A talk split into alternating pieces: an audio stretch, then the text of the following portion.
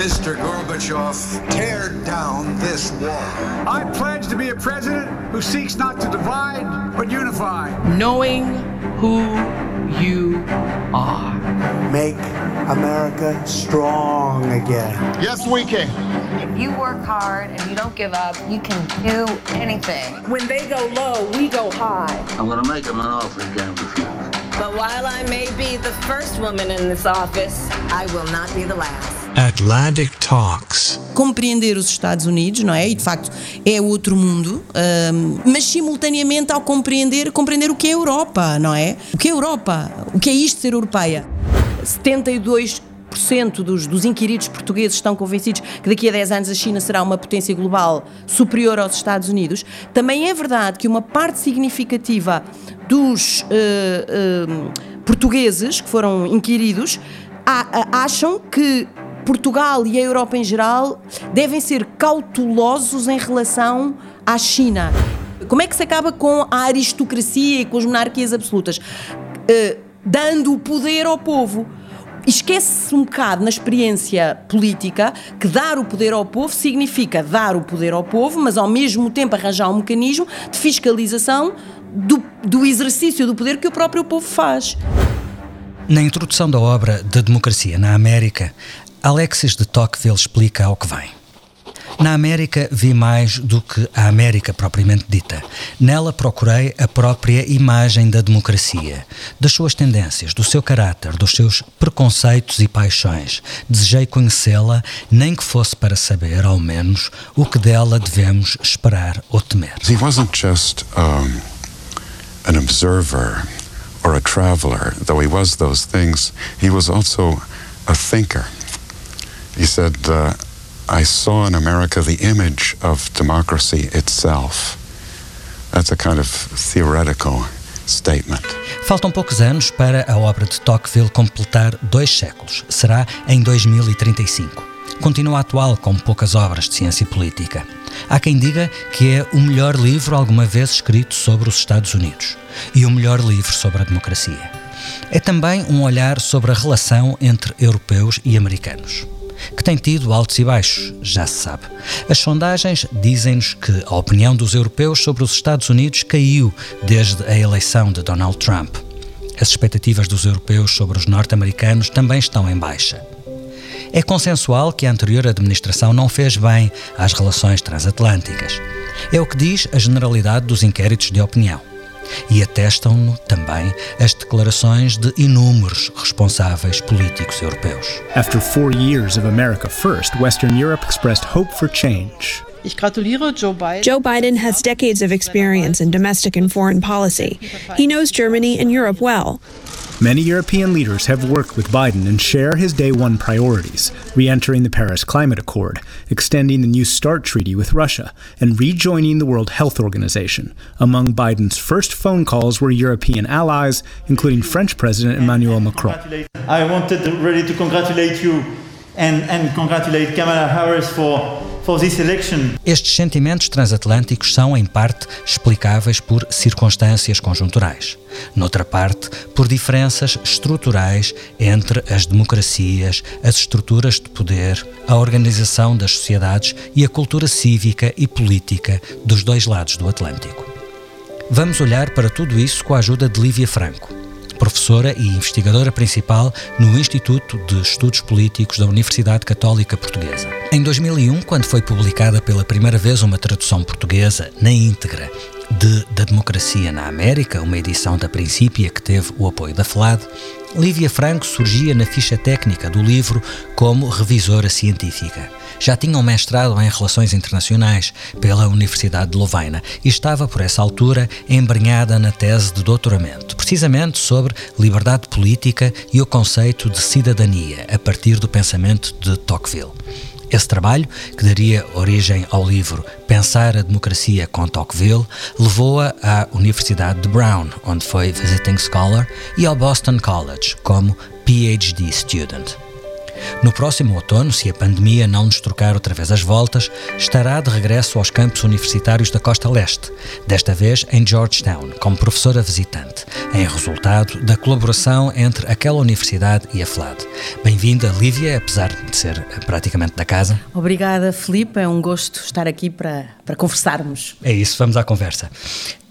Lívia, uma vez que somos dois europeus a olhar para a América, proponho que comecemos por esse olhar e pelas tais duas dimensões que determinam os altos e baixos na percepção que temos dos Estados Unidos, a dimensão conjuntural e a dimensão estrutural. Propunha-lhe que começássemos pela conjuntura.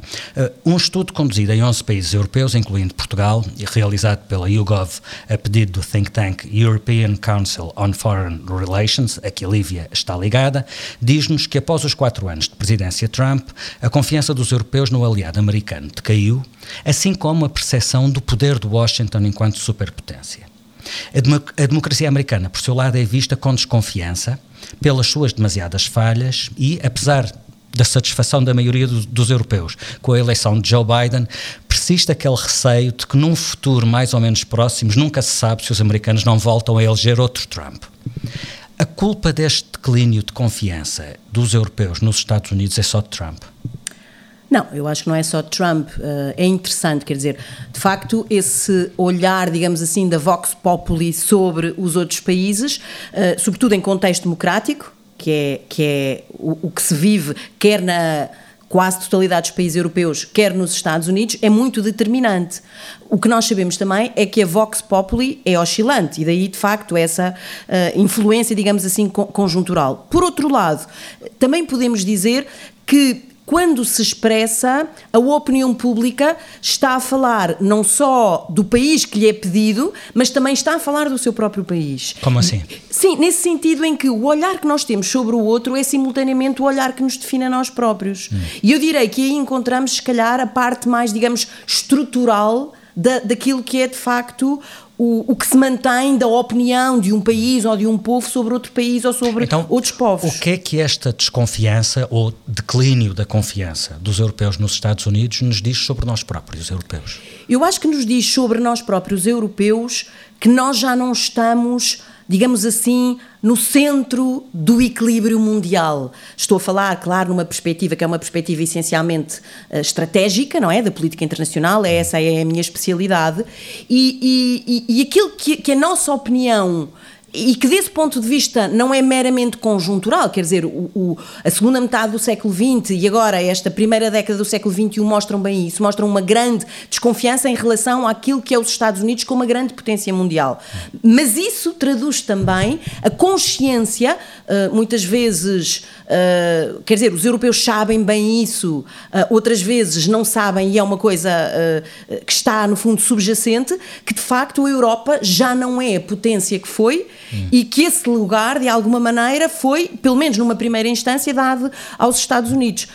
Mas também é interessante notar isso, Filipe, que do ponto de vista de um olhar histórico mais largo, se nós, por exemplo, focarmos o nosso olhar no, no, final do século XVIII e na transição do século XIX, nós vimos que a opinião que a Europa tem agora sobre a América era precisamente a opinião que a América tinha, os Estados Unidos da América, uhum. muito recentes, não é? Que estão a ser criados, são um país jovem naquela altura, tinham precisamente sobre, sobre a Europa. Do ponto de vista do declínio desse continente e do da ponto, sua centralidade? Certo, do ponto de vista do declínio, do ponto de vista da decadência e do uhum. ponto de vista, sobretudo, desta que é, que, é, que é uma convicção que quem tem poder de alguma maneira quem tem muito poder de alguma maneira é corrompido por esse próprio por esse próprio poder. Eh, mais não. do que desbaratar quer dizer pode pode de facto não haver o, o, quer dizer pode haver a consciência ou a noção de que não há um uso correto ou eficiente desse poder mas sobretudo que a, que, que a posse do poder ela própria corrompe. E hum. eu aqui queria estabelecer uma diferença entre o que é o declínio e a decadência, porque eu acho que esses dois elementos existem quer na literatura norte-americana sobre a Europa no final do século XVIII, transição para o século XIX, como agora nós encontramos muito na literatura europeia sobre os Estados Unidos. Hum. E que tem a ver com isto, quer dizer, o, o declínio é, digamos, os aspectos mais, se quiser, materiais, não é? Um, que o, que o, do impacto do exercício do poder pode ter sobre a própria potência. A decadência é mais uma dimensão moral ou imaterial, não é? E portanto, aquilo que nós notamos, vamos Mas, neste notando. momento vemos as duas coisas, uma percepção de declínio e de Certo, decadência. eu acho, sim, aquilo que os estudos de opinião revelam é precisamente que eh, os europeus têm sobre a América este olhar de declínio. Aliás, o Filipe, na sua introdução, explicou isso muito bem, não é? Declínio no sentido em que os europeus estão convencidos que o poder efetivo da Europa, da, da, América, do ponto de vista material, está em declínio, nomeadamente nessa, nessa sondagem, nesse estudo Uhum. de opinião que referiu pa- para a grande maioria dos europeus, e isto é muito evidente para Portugal, daqui a 10 anos a China terá muito mais poder material do que os Estados Unidos, mas é também uma convicção de decadência moral no seu sentido mais abrangente de todos dos Estados Unidos e isso é revelado, por exemplo, neste olhar, nesta convicção, traduzida lá está nos tais estudos de opinião, que a maior parte dos países europeus tem sobre o próprio sistema político e social e até cultural norte-americano, não é?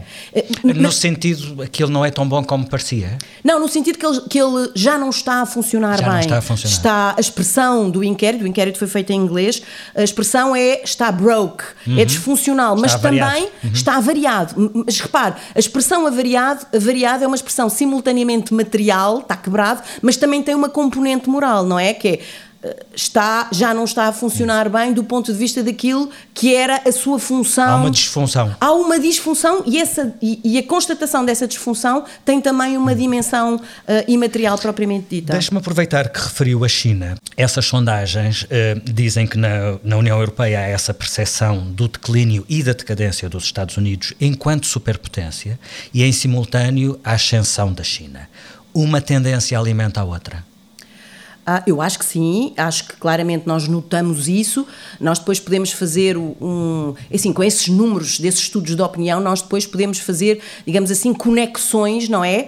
Ah, estabelecer relações ah, em- entre, as várias, entre as várias perguntas e as várias respostas, e aquilo que, que essas conexões nos são dadas, nos, nos mostram é exatamente que existe essa, essa correlação. Ahm, ou seja, em parte, os europeus estão convencidos do declínio e decadência dos Estados Unidos ah, e, e que isso resulta também da ascensão fulgurante, sobretudo nos últimos anos, da China.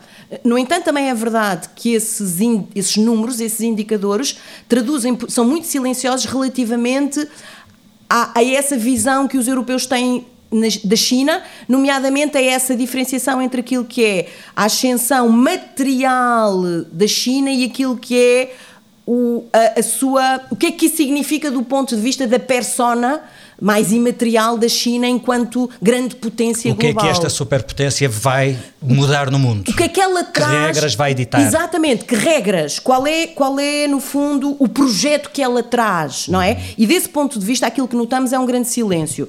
Mas deixa-me dizer aí que há aí um elemento que este estudo de opinião mostrou que é muito interessante em relação a Portugal, que é, apesar de Portugal estar entre os países europeus hum, como um dos países que está mais definitivamente convencido, digamos assim, dessa ascensão da China, 72% dos, dos inquiridos portugueses estão convencidos que daqui a 10 anos a China será uma potência global superior aos Estados Unidos. Também é verdade que uma parte significativa dos eh, eh, portugueses que foram inquiridos a- a- acham que Portugal e a Europa em geral devem ser cautelosos em relação à China e em relação ao tipo de relacionamento e ao, digamos, às intenções com que a China vem agora como grande potência Acha eh, que isso na tem a ver com, com a forma como, como, como nos relacionamos com eh, democracias ou com regimes autoritários? Terá a ver com isso? Acho A desconfiança em relação a uma autocracia?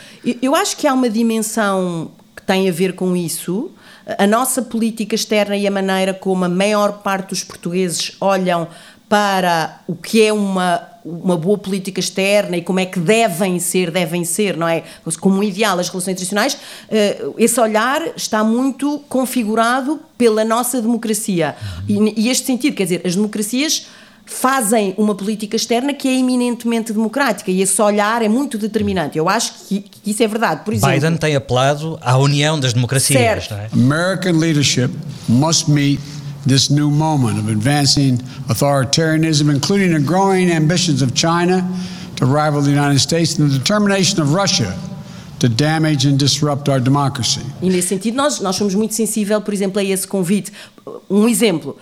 A maior parte da opinião pública portuguesa, parece-me que, enfim, estudos de opinião também demonstram isso, é, é muito suscetível de que é preferível resolver os, as diferenças na política internacional através da negociação política do que, por exemplo, através da guerra. Hum. E isso não é só porque os portugueses são muito bonzinhos ou porque os portugueses.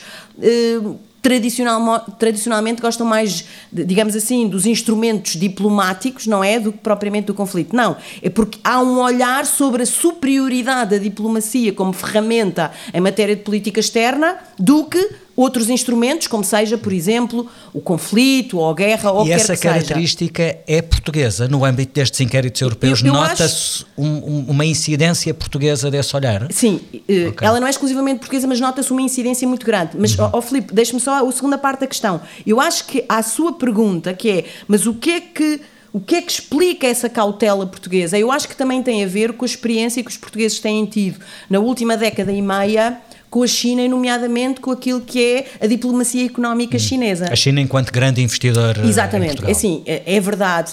Eh, eh, em termos absolutos, nós não somos o, o país da Europa com maiores investimentos chineses. Não somos, porque, quer dizer, as grandes economias europeias são muito mais atrativas à China e, portanto, do ponto de vista absoluto, mas há proporção exemplo, Alemanha, do PIB nacional? Mas, exatamente, claro. do ponto de vista proporcional, Portugal é claramente dos países europeus uh, que não só sofreu, um, um, uh, quer dizer, uma muita, muito maior influência, mas também, portanto, claramente um investimento chinês na sua economia e, e cujo certos setores estratégicos da economia estão hoje em dia claramente nas mãos de, do, do, investimento, do investimento chinês. E isso criou, que nós sabemos que isso também resultou de circunstâncias particulares, não é? Que Portugal viveu, da crise, etc, etc, do bailout, etc, etc. Mas independentemente das causas, Hoje em dia, a sociedade e os meios políticos e os meios económicos têm um olhar muito mais desperto sobre isso. E, e deixe-me dar-lhe aqui outro indicador que é interessante. E, e, e, essa cautela, essa abertura de olhos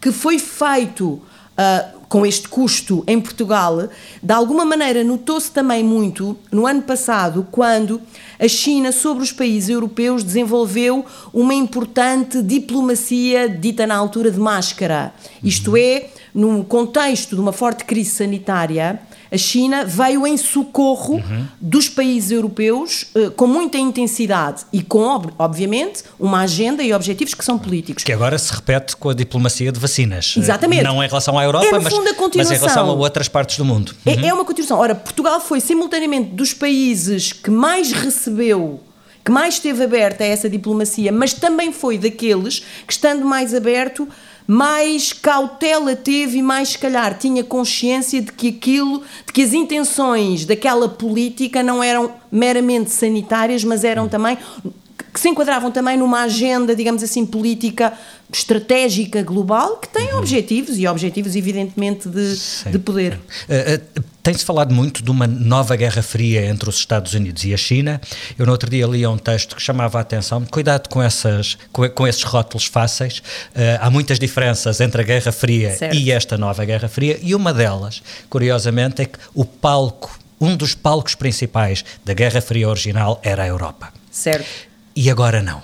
A Europa ah, agora era, a tese, de, era isso, a tese, de, a tese deste, deste, deste texto é que a Europa não é o palco onde as duas superpotências se degladiam necessariamente. E o meu ponto é, ponto um, se concorda que esta diferença é essencial e de que forma é que isso muda a própria percepção da Europa em relação aos dois contendores. Uhum. E se haverá um momento em que a Europa terá de escolher um lado? Uhum. Sim, ou, se, ou, se, ou, se, encontrará um caminho próprio uh, em que não tenha de escolher um lado Sim. entre esses dois colossos, uh, Estados Unidos e China. Eu direi que, do ponto de vista do lugar da Europa no mundo, e, e, é o conjunto dos países europeus, cada um deles em particular, mas o conjunto deles, eh, são as perguntas agora que, que importa responder, não é? Porque o grande desafio em matéria de política internacional para a Europa agora é esse. É o desafio que tem a ver, e, e não é uma escolha nossa, mas é, é aquilo que nos é dado viver pela própria realidade internacional, é o que é que a Europa deve fazer relativamente ao processo que vai ser mais determinante e mais configurante das dinâmicas internacionais no futuro próximo? E, que é, essa dinâmica é o, a competição, para não dizer conflito, mas pronto, a competição sino-americana. Eu, eu, eu, eu acho que concordo que não é correto dizer que vivemos num contexto de, de Guerra Fria, porque eu acho que um dos riscos um, que não existe é um confronto, digamos assim, militar, eh, pelo menos nos termos convencionais, entre os dois competidores. Depende do que acontece em Taiwan. Depende, mas, mas, mas não estão dispostos talvez. a isso, não estão dispostos. E, e, e, e os sinais que existem é que, e essa é se calhar a diferença maior, é que essa competição, que em muitos domínios é claramente um conflito, se fará sobretudo através da lógica da globalização e, sobretudo, através dos instrumentos da globalização, essencialmente, digamos assim, económicos e políticos. Hum. Ok? E eu acho que essa é a grande. Ou seja, por isso também é muito mais difícil detectar onde é que concretamente esse confronto está mesmo a acontecer, não é? Porque ele, porque ele, é, ele, ele está disfarçado pelo jogo da globalização. Eu acho que essa é a grande diferença. Aliás, Um, porque as relações económicas são tão intrincadas e se houve país que promoveu a China Claro. enquanto grande player global, foram os Estados Unidos. Claro. Eh, e, e as relações, eh, aliás, fala-se muito agora de- da desacoplagem das duas economias, não é? Certo. Do- Ó, ó, ó, Filipe, razão pela qual também há um grande debate eh, que acompanha de facto o debate sobre as relações transatlânticas eh, no contexto transatlântico, precisamente sobre a globalização, não é? Porque a ascensão da China Uhum. Ou a está. desglobalização. Certo? Ou então a reação que tem a ver com a desglobalização. Eh, Muito no contexto agora da administração eh, Biden, eles, eles gostam muito de falar de a manutenção de uma globalização, mas que seja mais condicionada, não é? É interessante, por exemplo, esse eu, eu, eu direi, apontarei para esse elemento como um elemento que é um elemento de continuidade entre a administração Trump e a administração ah, Biden. Mas voltando um bocadinho, um bocadinho atrás, eu, eu não acho necessariamente que a Europa não é o palco estratégico fundamental. Eu acho é que por causa da lógica da globalização há muitos palcos estratégicos fundamentais e essa, se quiser, é a grande diferença também com, com o contexto da Guerra Fria do, da segunda metade do século XX, não é? Que é Quando, quando pensamos nesta Guerra Fria Estados Unidos-China, pensamos como primeiro palco no Pacífico. We committed to working together to take on the challenges from China and on issues like the East China Sea, the South China Sea, as well as North Korea, to ensure a future of a free and open Indo Pacific. A área Indo-Pacífica é claramente um dos palcos estratégicos também. No fundo, o que eu quero dizer é, ao contrário da Guerra Fria, este contexto agora é um contexto onde não há verdadeiramente periferias. É nesse sentido que eu estou a dizer que, quer dizer, que a globalização é usada aqui como a arena principal. Portanto, por esse lado também, eu acho que simultaneamente os palcos onde existem, os palcos regionais onde existem grandes interesses, são simultaneamente palcos estratégicos e, portanto, nesse sentido eu direi que a Europa é tão estratégica como a Indochina. Agora, o ponto é que a Europa aqui corre um risco que é um risco diferente, ou seja, este desafio é um desafio maior para a Europa agora do que era durante a Guerra Fria. Porquê? Porque o grande risco que agora se coloca em relação a, de facto ao, ao conflito, a esta competição global entre estas duas grandes potências, é que a Europa tem mesmo que definir de que lado é que fica e essa, e essa definição não é evidente para a Europa. E não é evidente para a Europa porque existe na Europa uma grande cacofonia, no fundo, não é estratégica sobre a resposta que deve ser dada. A Lívia fez um percurso curioso, porque é uma europeia que foi para os Estados Unidos estudar um europeu, Certo. que foi há mais de 50 anos para os Estados Unidos estudar os americanos e com isso tentar perceber melhor a Europa e a França, Certo. o seu país de origem. Fala-me dessa experiência. Sim, quer dizer, essa experiência foi, foi, foi extraordinária. Eu, eu tinha vindo um, de fazer um mestrado numa universidade, pronto, muito reputada na Europa, mas claramente uma universidade típica europeia e da Europa continental, não é? Louvaina, no coração da Europa, em Bruxelas, com uma certa tradição.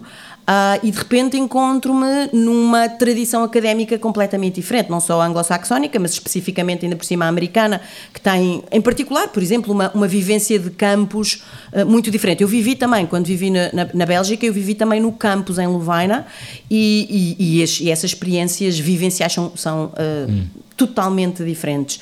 Uh, porque, porque no, no, seu caso, na, na, na, América, viveu em Rhode Island vivi e em, em Rhode Island, em Providence, uhum. portanto, no campus da Universidade Brown, e depois em Boston, que sendo uma grande cidade, é uma universidade, é das universidades americanas com maior densidade universitária e, portanto, a própria cidade em si constitui um campus um alargado, campus. não é? Uhum. Pronto. E, e mais, e o que é muito interessante, por exemplo, foi uma coisa que eu notei uma grande diferença, foi que essas universidades todas, em Boston, ali na periferia de Boston, têm entre elas relações muito próximas e uma grande abertura em termos de cooperação e de diálogo. E, por exemplo, eu não vi muito isso nas universidades europeias. Em particular em Portugal, não vejo muito isso, que acho que é uma coisa que empobrece imenso. E, portanto, foi, foi um, um abrir de cabeça extraordinário.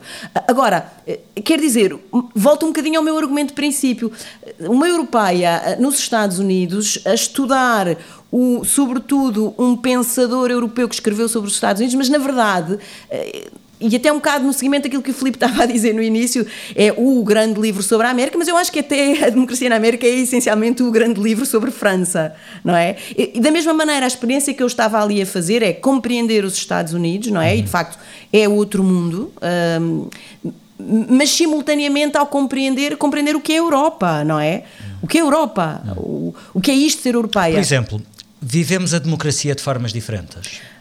Eu acho que vivemos a democracia de, de, forma, dif, de forma diferente. Se bem que também acho que hoje em dia, e, e, já passou muito tempo, as experiências diferentes de democracia estão muito uh, universalizadas, não só no mundo todo, como em particular também nos Estados Unidos e, e, e, na Europa. Mas quer dizer, o ponto é este: é a democracia, ao contrário daquilo que nós, se calhar, pensamos à partida muito teoricamente, não diz respeito apenas. E isso diferencia a democracia dos outros regimes políticos todos, uh, em particular. Quer dizer, não diz respeito apenas a um regime político. A democracia diz respeito a um modo de vida. Portanto, não é apenas uma arquitetura institucional não, e uma série de práticas. Não, nem só o domínio público. Uhum. A, a, democracia é um modo de vida global e integral. Claro que isso traz consigo uma série de considerandos e traz consigo também uma série de vantagens, mas traz consigo também uma série de perigos e uma série de, de desafios.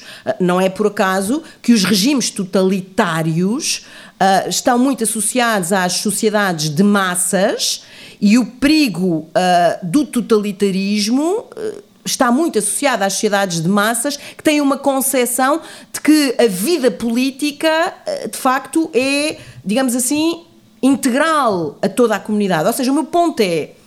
Um, a democracia tem a ver com a maneira como nós estamos normalmente na vida em geral, não é? E, portanto, a democracia implica isso, é, é a questão da cidadania. Uhum. Quer dizer, quem é que são os cidadãos da democracia? É, é, o corpo todo da sociedade da própria democracia.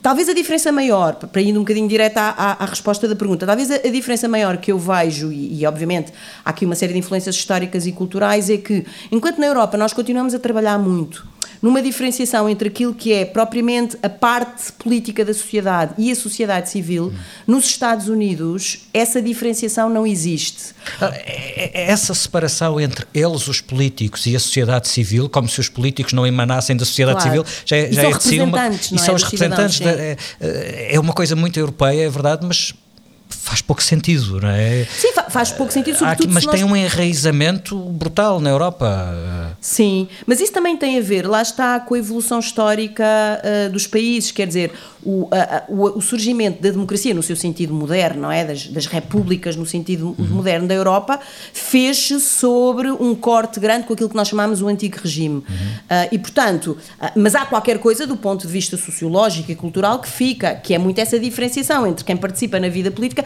e quem não participa, está a ver? Isso é a herança que nós temos no les regime. Les autres. Les, sim. sim, les uns et les autres e sobretudo isto A aristocracia, que, é, que era que, exatamente, um regime aristocrático ou um regime democrático? A liberdade política uhum. era dos aristocratas, claro. dos aristocratas, as pessoas em geral, as pessoas em geral eram súbditos, não eram cidadãos. Uhum. Ora, a experiência da democracia americana uh, exatamente nasce de um, de um quadro em branco que não trabalha sobre essa diferenciação.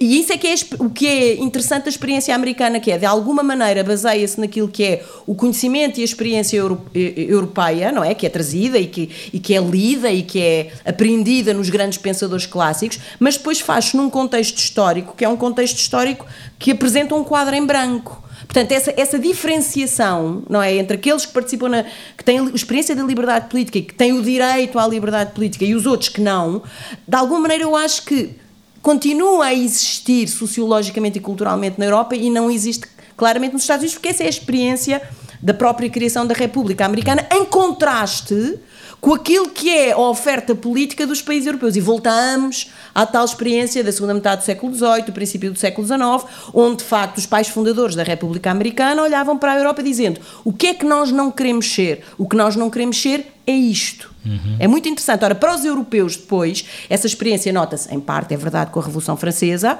com muito mais dificuldade e que é muito mais sanguinolenta, porque nós vimos com essa experiência, sobre a qual não se pode fazer um corte radical. Tentou-se, não é? E em parte os revolucionários franceses tentaram fazer esse corte radical, mas isso eh, claramente depois também é impossível, não é? E então é, é uma experiência que é muito mais dolorosa, é muito mais difícil cá na Europa e portanto também é uma experiência muito mais muito mais tardia. E eu acho que se manifesta muito isso. Em particular, do ponto de vista da, da arquitetura institucional, eu acho que a experiência democrática americana tem uma coisa interessante que também permite, de facto, que não haja essa fronteira tão, tão, tão evidente entre a sociedade civil e a sociedade política, porque a democracia exige que elas sejam simultaneamente a mesma coisa e coisas diferentes, que é a dupla cidadania que os americanos têm de serem simultaneamente cidadãos da de uma República Federal, mas também uh, dos seus Estados Federados uhum. e depois, dentro dos seus Estados Federados, dos seus condados, não é? sim, é? Portanto, sim. há uma grande lógica de descentralização. Há muitas pertenças diferentes. Há muitas pertenças, uhum, não é? Uhum. Isso significa que a experiência política para os americanos é uma experiência. Isto é um lugar comum, mas é, mas é verdade. E eu senti imenso isso na minha experiência uh, quando vivi nos Estados Unidos. Quer dizer, os, os ou seja, os cidadãos americanos aprendem a ser cidadãos, e estou aqui numa leitura tocquevilliana da realidade, eh, preocupando-se com aquilo que acontece na sua própria rua, hum. desde sempre. Desde sempre. Mas esse é um ponto interessante, porque nós olhamos muitas vezes para os Estados Unidos pela perspectiva do individualismo, uhum. do triunfo individual, que é, aliás, depois o que dá força ao, ao sonho americano, certo. o triunfo do indivíduo. Um, há uma busca do bem-estar, essa uma perspectiva materialista, aliás o Tocqueville fala disso, de, dessa perspectiva materialista que molda, e isso molda muito o nosso olhar sobre a América. Mas nesse olhar acabamos por perder essa força da dimensão comunitária.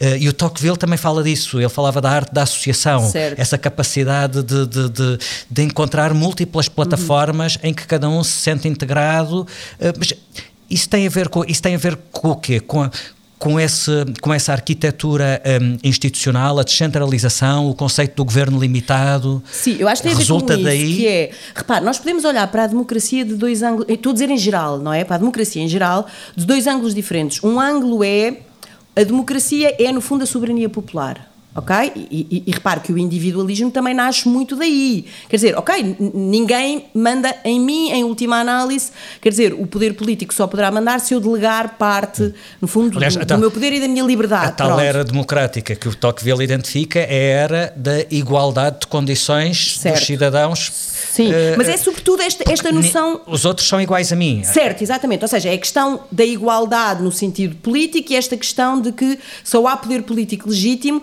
se a raiz desse poder político for, no fundo, o povo. Uhum. Ok? Isso, isso é um olhar que nós temos. We the people. Look at these three words written larger than the rest, with a special pride never written before. Or since tall words proudly saying, We the people. Pronto. We the people, não é?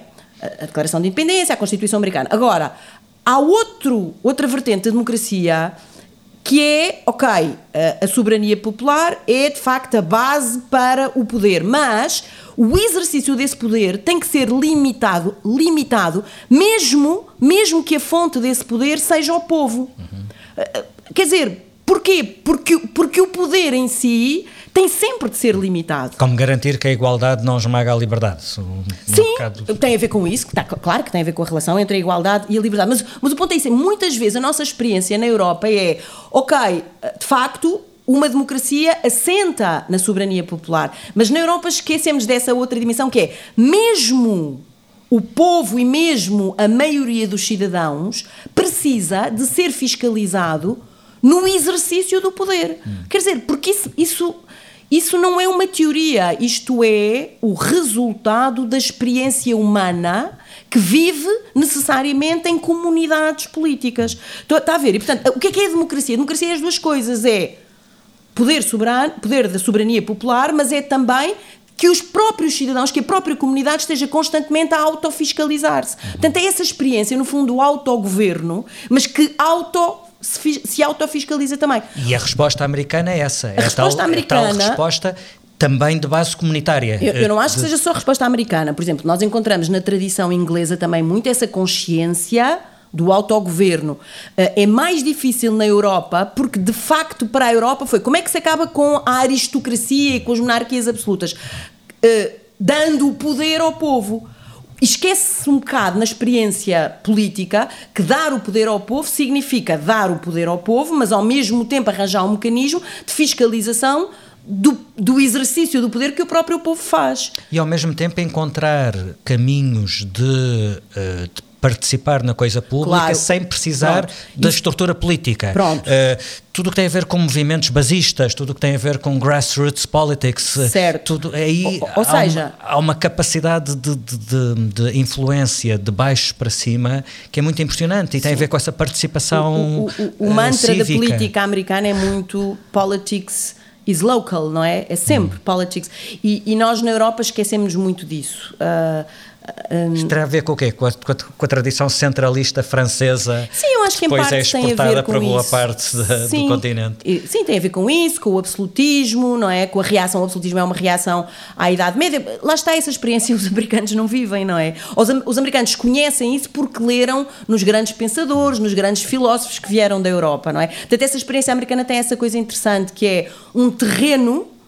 Uh, que está aberto à ação das comunidades humanas, mas a ação das comunidades humanas é uma ação que é informada por aquilo que já é o saber não é? E o pensamento e a reflexão que é feita por uma civilização tão antiga como é a civilização, por exemplo, que os peregrinos americanos trazem, nessa primeira grande leva migratória, não é? Trazem da, da, da Europa. E, portanto, de facto, há, aqui qualquer coisa de excepcionalidade. Quer com isso dizer que Tocqueville, ou há, to, há uma longuíssima tradição de europeus que vão à América, visitar a América e escrever sobre a América. É uma, uma tradição, aliás, que se continua a manter e que alguns pensadores europeus até têm tentado atualizar essa experiência. Estou a pensar, há relativamente, sei, há uns 20 anos, o próprio Bernard Villevie, não é? Aquele um, grande pensador e filósofo francês, na esteira de Tocqueville, foi exatamente fazer essa visita. The best way to fight against the delirium, the best way to fight against the madness, the might way, the better way is to see reality as it is, to go to the facts as they are. The way was the best way was to, to take a car, to take the road, to take the model of Kerouac as well as the model of Tocqueville, and to, to cross this whole country from uh, coast to coast, north to south, and, and so on. Oppose the reality to the myth, oppose the facts to the dark, mad, crazy uh, uh, uh myth of the anti-Americanist. Antes de Tocqueville, estou a pensar, por exemplo, um Chateaubriand que faz Voyage en Amérique. O, o que se quer ver é, ok, mas como é que esta experiência, não é, da, da soberania popular é vivida num contexto físico e num contexto, digamos assim, cultural, histórico, que é co completamente diferente. Mas o ponto é, não é para. É, é, isso que eu acho que é interessante. Nós, isto é válido para a América, como é válido para todas as experiências que nós temos a viver noutros países. Que é e volto ao meu ponto também de partida, que é quando nós temos essa experiência de contacto de imersão e de diálogo com outro país, com outra cultura, com outro povo, aquilo que ela nos, nos ensina, acho eu, de mais útil é perceber aquilo que nós somos. Aquela é? ideia de que só, se só conhecermos um país, não conhecemos país nenhum, não é? Não, e sobretudo não nos conhecemos a nós mesmos, não é? Por exemplo, uma coisa que eu acho que é muito interessante hoje em dia, agora fazendo aqui uma extrapolação, hum. mas que vejo que enriquece imenso o, os alunos universitários, é a história do programa uh, Erasmus. É, é, uma coisa impressionante. No meu tempo não havia o Erasmus, não é?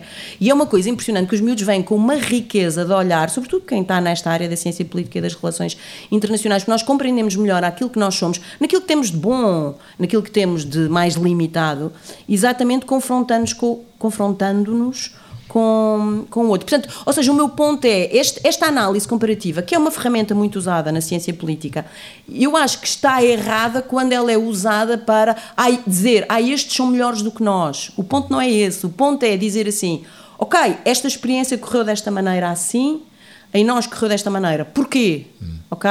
E eu acho que de alguma maneira essa foi, essa era a intenção de Tocqueville. Por isso eu digo, ele, ele escreve muito mais sobre a França do que escreve sobre, sobre os Estados Unidos, não é? Escreve muito mais sobre a Europa do que escreve sobre, sobre os Estados Unidos. E, portanto, sim, eu acho que é aquilo que retirei de, de mais rico, para além de, de, obviamente, o modo de funcionamento das universidades americanas, da capacidade até, enfim, financeira e de meios que as universidades americanas têm, são extraordinárias, as bibliotecas, por exemplo, a vida cultural também é, é extraordinário.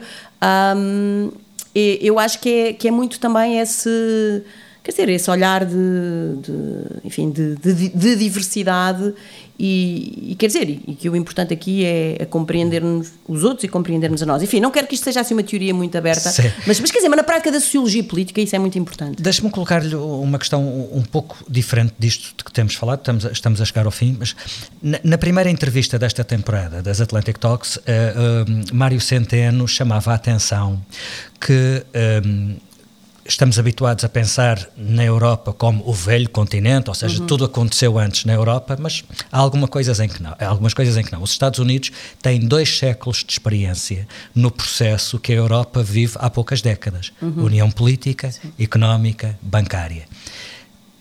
No processo de construção europeia, estamos a aprender tudo o que podemos aprender com a experiência americana? Ou estamos a ter aquela uhum. arrogância europeia de fingir que eles não fizeram esse caminho antes de nós e que não, ah. não há ali lições a tirar? Sim, oh, Filipe, eu acho que essa pergunta hum, parte de um pressuposto que é que o projeto europeu é necessariamente federal. O que eu também não sei se é, aliás, até direi sim, aliás, que essa é a grande interrogação. Eu identifiquei é? essa costela no discurso do governador é, Mário Centeno. Sim. Pronto, ou seja, essa é a grande interrogação, é que eu acho que os próprios europeus uh, não, não definiram qual é a natureza desse projeto de integração. Também não sei se tem que ser definido, aliás, estou a pensar, o método Monet é, é mesmo um bocado esse. Isso tem coisas boas, isso também tem coisas complicadas, não é? Uh, portanto, eu não sei se ele é necessariamente federal. Depois é, é assim, se nós quisermos olhar para experiências federais eh, modernas e concretas que possam servir de inspiração, nós temos o caso dos Estados Unidos, que é a primeira grande federação, digamos assim, moderna, não é? A primeira grande república federal moderna. Mas nós também temos casos desses na Europa, quer dizer, a Alemanha é uma Sim, federação, claro. não é? Portanto, uh, hum, não sei, não sei, quer dizer, talvez para mim a experiência, o, a aprendizagem que os europeus possam fazer sobre a experiência, e sim, historicamente existe uma arrogância europeia de que nós não temos que aprender nada com os americanos, o que eu acho que é falso, acho que nós temos que aprender imensas coisas com os americanos, como os americanos têm que aprender imensas coisas com os europeus e com o resto do mundo, e nós também com o resto do mundo. Uh, o, o que eu acho é, parece-me muito interessante o exercício dos pais fundadores americanos, que é parar, pensar refletir, escrever, debater sobre que tipo de comunidade política é que nós queremos, como é que ela deve estar organizada, quais são as implicações das diferentes arquiteturas políticas, uh, o que é que isto nos vai trazer, quais são os riscos e, e, e fazer isto e fazer isto com tempo e com discussão e com debate. E, e, de facto, talvez no projeto europeu isso não tenha acontecido. Não é talvez, é não aconteceu. Não é? E não aconteceu com a abertura que deve acontecer. E, e, e, isso talvez me parece que, que falte. Vamos Além ver agora esta... Deste lado temos muito mais bagagem do que eles tinham quando tiveram de fazer essa, essa quando reflexão. Tiveram, agora, quando agora já não sei, não é? Porque do ponto de vista da diversidade, a América sim. é um país com uma diversidade brutal. Mas não sei, talvez agora a Conferência para o Futuro da Europa traga qualquer coisa disso. talvez, sei. e se calhar um dia destes voltamos a fazermos uma atualização desse, desse ponto da conversa. No final destas entrevistas eu proponho sempre um jogo de escolhas. Uh, pode ajudar a conhecer um bocadinho melhor a relação dos convidados com o que vem da América e, portanto, vou-lhe pedir que escolha entre as opções que lhe vou dar. Okay. New York Times, vamos repetir, New York Times ou Wall Street Journal? Wall Street Journal. Boston ou Rhode Island? Boston. A Brookings Institution ou Carnegie Endowment for International Peace? Uh. Só para explicar, estamos a falar de dois importantes Sim. think tanks sobre política uh, internacional, ambos baseados em Washington, por acaso. Depende do que eu procuro, não é? Ah, depende do que eu procuro. A trabalhar mais tempo com a Brookings, mas gosto muito do Carnegie. Na hora de pegar numa revista, a New Yorker ou a Atlantic? Atlantic. Bruce Springsteen ou Lou Reed? Ah, boa pergunta. Depende do dia, do meu dia. mas sou da geração que gosta dos dois.